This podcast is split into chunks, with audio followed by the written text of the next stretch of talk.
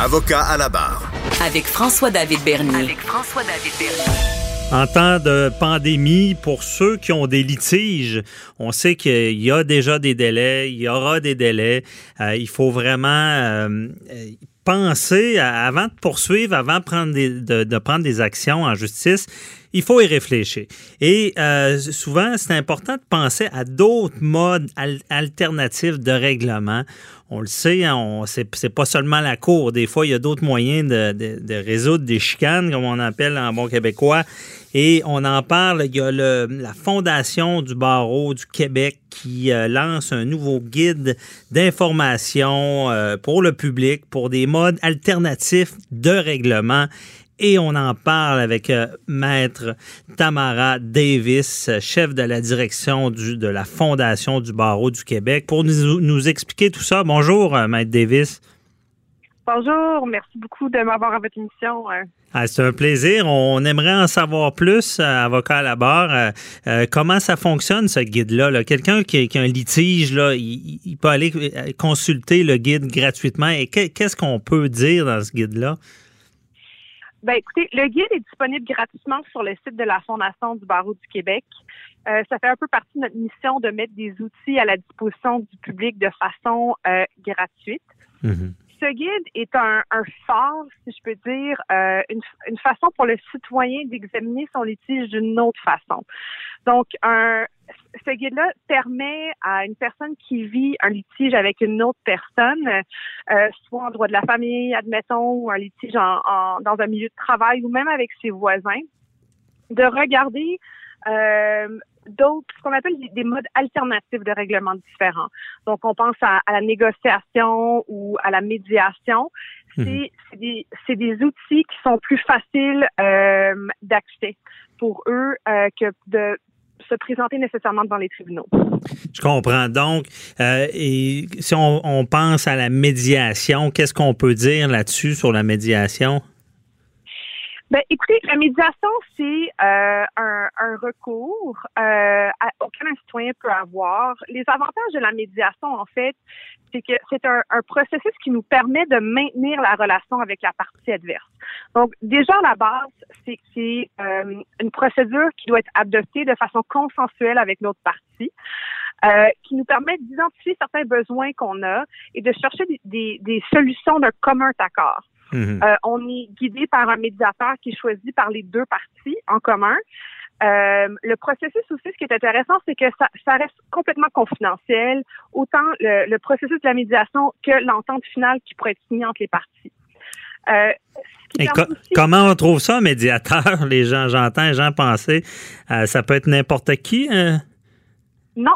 Donc, euh, effectivement, le ministère de la Justice identifie les professions qui peuvent être médiateurs. Donc, ça peut être un avocat, ça peut être un notaire. Euh, les médiateurs peuvent, il y a un répertoire sur le site du ministère de la Justice que les, les, les citoyens peuvent s'y référer. Mhm. C'est que le barreau du Québec aussi euh, a identifié les médiateurs au sein de sa profession. Donc, c'est tous des outils qui sont disponibles en ligne gratuitement pour le citoyen pour euh, trouver une une personne qui pourrait convenir à, les aider, à les accompagner dans cette démarche. OK, je comprends. Et ce médiateur-là, ben, il faut qu'il faut le payer. Si, si on y va concrètement, bon, ben, je me chicane avec mon voisin, puis euh, une chicane de clôture, mettons, ça, ça finit plus. On est sur le point de prendre une procédure, ben, d'aller devant la, déposer une demande en justice. on va lui proposer, lui dire, ben, on pourrait trouver un médiateur pour sauver des délais, en quelque sorte? Oui, donc c'est sûr que, euh, on dit souvent que le temps, c'est de l'argent. Mhm. Euh, c'est euh, avoir recours à un, médiateur, c'est sûr que les délais sont beaucoup plus courts. On n'a pas tous les délais judiciaires qu'on a euh, dans les tribunaux civils. Mhm. Donc, effectivement, euh, ça fait partie de un des avantages. Par la suite, euh, au niveau des coûts, comme vous, avez, vous, en avez parlé, c'est sûr que le tarif horaire pour un médiateur en matière civile peut varier d'une personne à l'autre, mais euh, on s'entend que euh, comme les délais sont plus courts, on peut s'attendre à ce que ça coûte considérablement moins cher euh, à, à, à, moyen terme. Mm-hmm. OK. Et une fois qu'il rend sa décision, le médiateur, il faut, faut l'écouter, comme on dit. On, peut-tu aller en appel de tout ça? C'est sûr que s'il y a des éléments qui sont sont pas capables d'être réglés euh, lors de la médiation, on peut euh, en, dernier recours avoir euh, recours, si je peux dire, aux, tribunaux. c'est sûr qu'on on essaye le plus possible de passer à travers l'ensemble des des, des, des, problèmes entre deux personnes lors de la médiation pour pour éplucher en fait la situation et arriver au maximum de solutions possibles. Mhm. Est-ce que ça arrive à l'occasion que certaines personnes seront pas capables de trouver des solutions à l'ensemble de leur, euh, litige? Oui. Et ils vont quand même être obligés d'avoir recours aux tribunaux. Mais ça reste quand même un processus euh, qui, qui, porte un, certain succès et qui peut être utilisé comme, comme première étape euh, avant de, s'adresser aux tribunaux. Je comprends. Et dans le guide, qu'est-ce qu'on propose également dans ce guide-là là, pour éviter la cour? Là? Ben, écoutez, c'est vraiment une démarche. Ce guide-là, c'est, une démarche vulgarisée pour le citoyen. C'est-à-dire qu'on on, on, l'accompagne, on démystifie un peu certains mythes en lien avec euh, les programmes de règlement différents.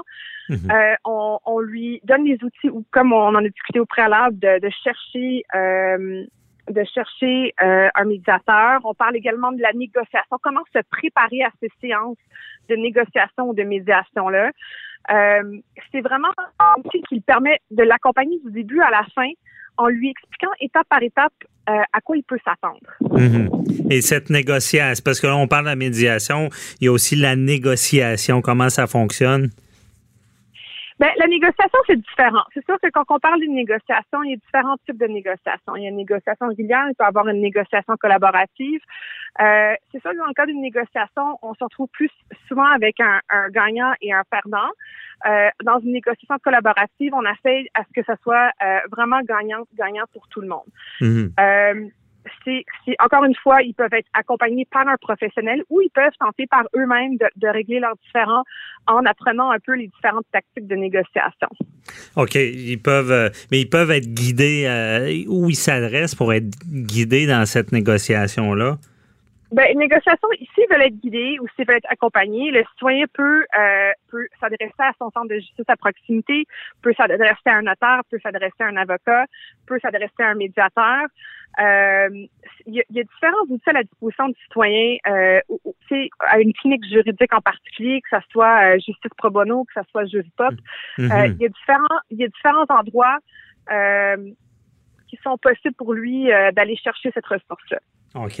Et quand on entend souvent parler de l'ombudsman, c'est quoi ça? Un ombudsman?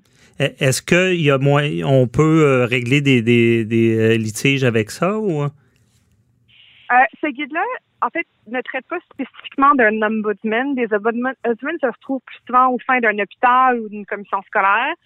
Euh, c'est sûr que euh, l'ombudsman va, va, être appelé à trancher certains litiges. Ça, ça s'adresse pas directement à ce type de situation-là. OK, je comprends. Et euh, comment vous voyez ça? Quand, quand ces gens-là ont des litiges? Euh, c'est quoi les. Pourquoi on veut éviter les tribunaux?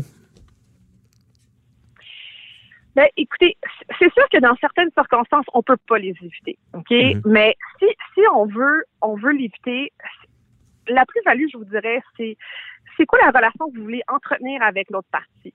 Si c'est un, couple qui se divorce mais qui doit maintenir une relation pour le bien le bien-être de ses enfants, si c'est un employeur avec son employé qui veut maintenir à l'emploi son employé, si c'est deux voisins qui, qui vont être obligés de cohabiter et se voir à tous les jours pendant les 10-15 prochaines années, mm-hmm. des fois, c'est les règlements différents peuvent être des, solutions intéressantes parce qu'ils sont appelés à travailler ensemble et trouver les solutions ensemble. Euh, aussi, c'est, ça leur permet de, de, de, maintenir cette relation-là mais aussi de ne pas éterniser le processus pour qu'ils puissent continuer avec, avec leur vie et avec leur relation dans un délai qui est quand même assez raisonnable. Oui, je comprends.